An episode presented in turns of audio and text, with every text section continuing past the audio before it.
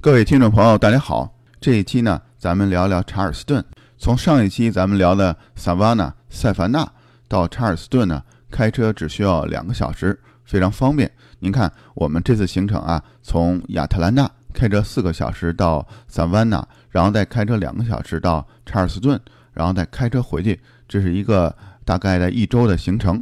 如果您的时间充裕呢，还可以在从查尔斯顿回亚特兰大的。从查尔斯顿回亚特兰大路上呢，呃，途经一个城市叫 Greenville，这个也是一个非常漂亮城市，而且它离有一个美国的国家公园叫 The Great Smoky Mountain，就是大烟山非常近。烟呢是烟雾的烟，在网上看到视频呢，它的山里总是烟雾缭绕，像仙境一样。但是我们因为时间有限，而且在冬天的时候啊，它山上的一段路是封路的。所以，我们只是走了大燕山的很小一段。以后有机会，我们真正去大燕山的时候呢，再跟您聊大燕山的经历。这一期呢，咱们还是专注于查尔斯顿。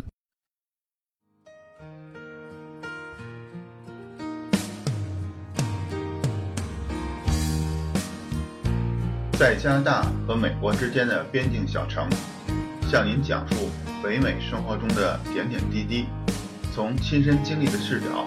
向您展现这里普通移民生活的方方面面，欢迎访问北美点滴的网站，www. 点点滴点 ca。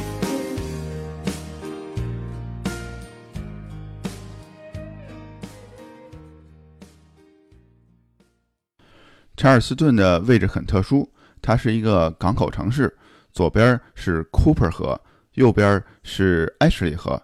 这两条河在查尔斯顿呢汇合成一起，形成了一个海湾。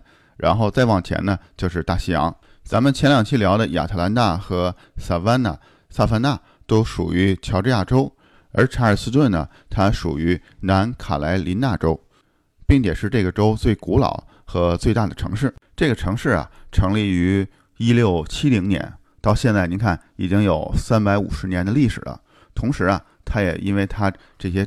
历史啊，保留很好的建筑，还有一些比较有特色的餐馆，包括南方的这好客和热情，成为美国啊一个非常著名的旅游的胜地。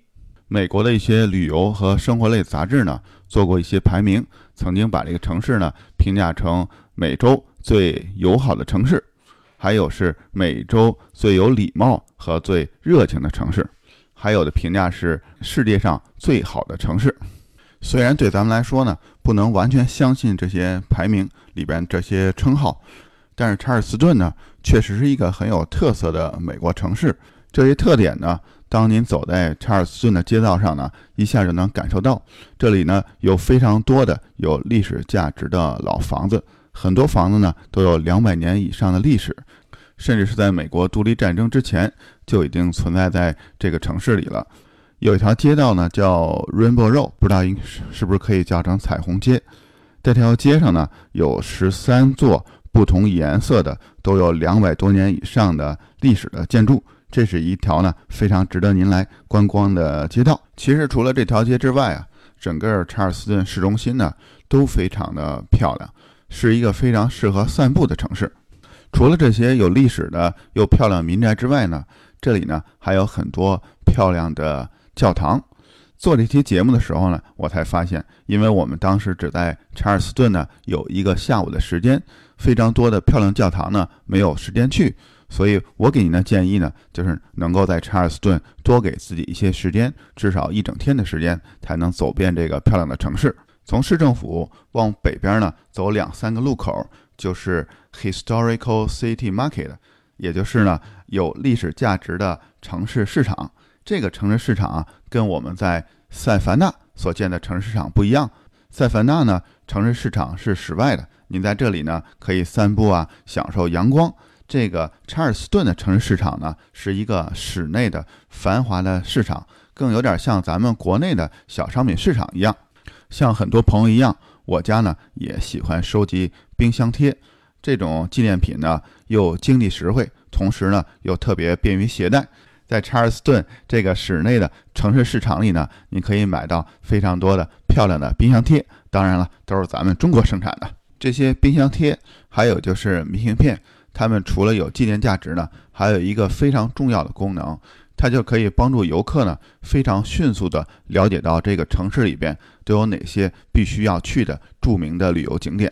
在查尔斯顿的冰箱贴上呢，有一个经常出现的地方呢，就是菠萝喷泉。菠萝喷泉呢，就在河边的公园。为什么做成菠萝的样子呢？据说菠萝呢，就代表了友好和热情。菠萝喷泉呢，似乎是来查尔斯顿游客必须来打卡的地方之一。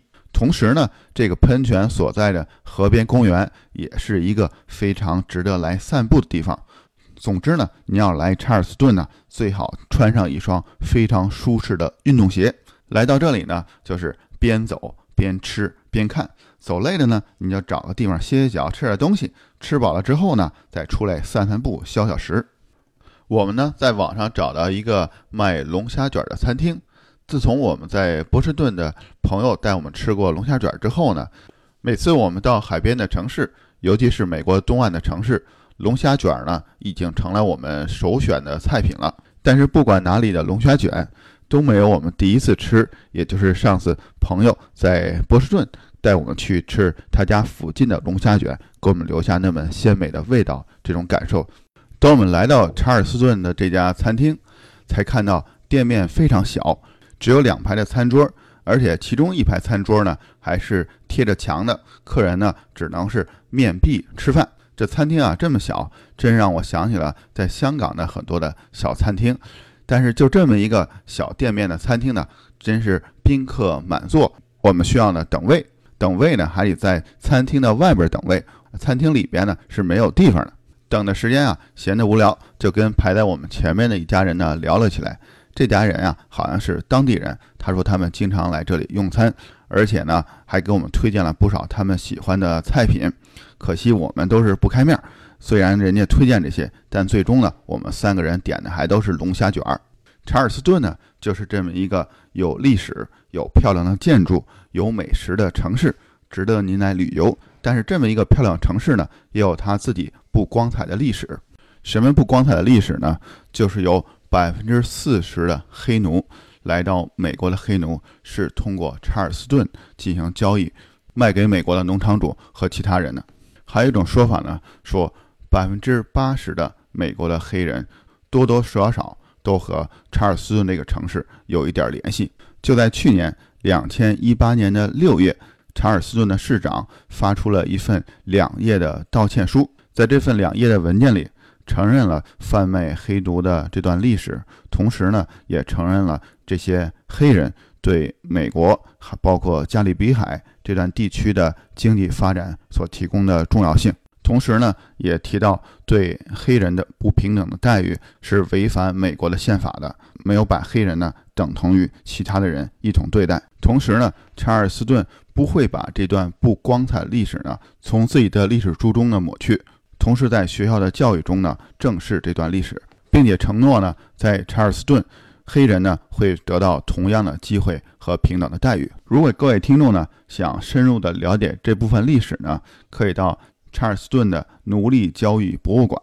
我本想也带着一家人，尤其是女儿呢，去这个博物馆了解这段历史。可惜等我们到的时候呢，博物馆已经关门了。所以各位朋友，您如果要去的话，一定查好开放时间，不要去的太晚。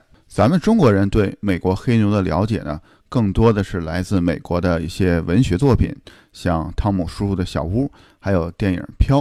这些文学作品或电影呢，都以美国南部的庄园呢为背景。在查尔斯顿的北边不远的地方呢，就有一个非常著名的庄园。这个庄园的名字呀，就叫木兰庄园。它的建立啊，比美国历史呢还要早一百年，成立于一六七六年。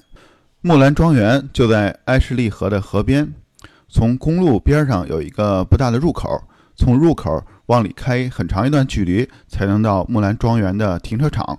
就在这段路程中呢，咱们也能明显的感觉到这个庄园的规模，包括南方种植园的这种气氛。走在木兰庄园里呢，就让我经常联想起电影《飘》里的一些情节。女主角斯嘉丽曾说的一句话就是 “Tomorrow is another day”。明天呢，又是新的一天。记得电影当中有一个情节，就是她是，呃，庄园主的女儿，但是在家境中落之后呢，为了参加一次社交活动，又没有钱购置新的衣服，只能把家里的一个蓝色的天鹅绒的窗帘给绞下来，呃，裁制成一个衣服，才能参加这种社交活动。不过，电影《飘》或者小说里边所描述的庄园呢，并不在这里，也不在南卡罗来纳州，而是在乔治亚州，在亚特兰大的附近。《飘》的作者是一个女作家，她呢是亚特兰大人，同时呢，她所虚构的这个庄园呢，也是在亚特兰大的附近。不管是在南卡还是在乔治亚州，这里的房呢都有一个特点，就是在二层呢有一个非常大的阳台或者露台。这个露台或者阳台呢，都是有顶棚的。这样呢，即使在下雨的时候，也可以坐在这里，边喝着咖啡，边享受室外的空气和景色。各位朋友，这期呢就跟您聊到这儿了。当您去过了纽约，去过了芝加哥，去过了拉斯维加斯，还可以到乔治亚州的萨凡纳和南卡的查尔斯顿，来这里体会一番美国南方的热情和这边的历史。感谢您的收听，欢迎您点赞、评论和转发。咱们下期再见。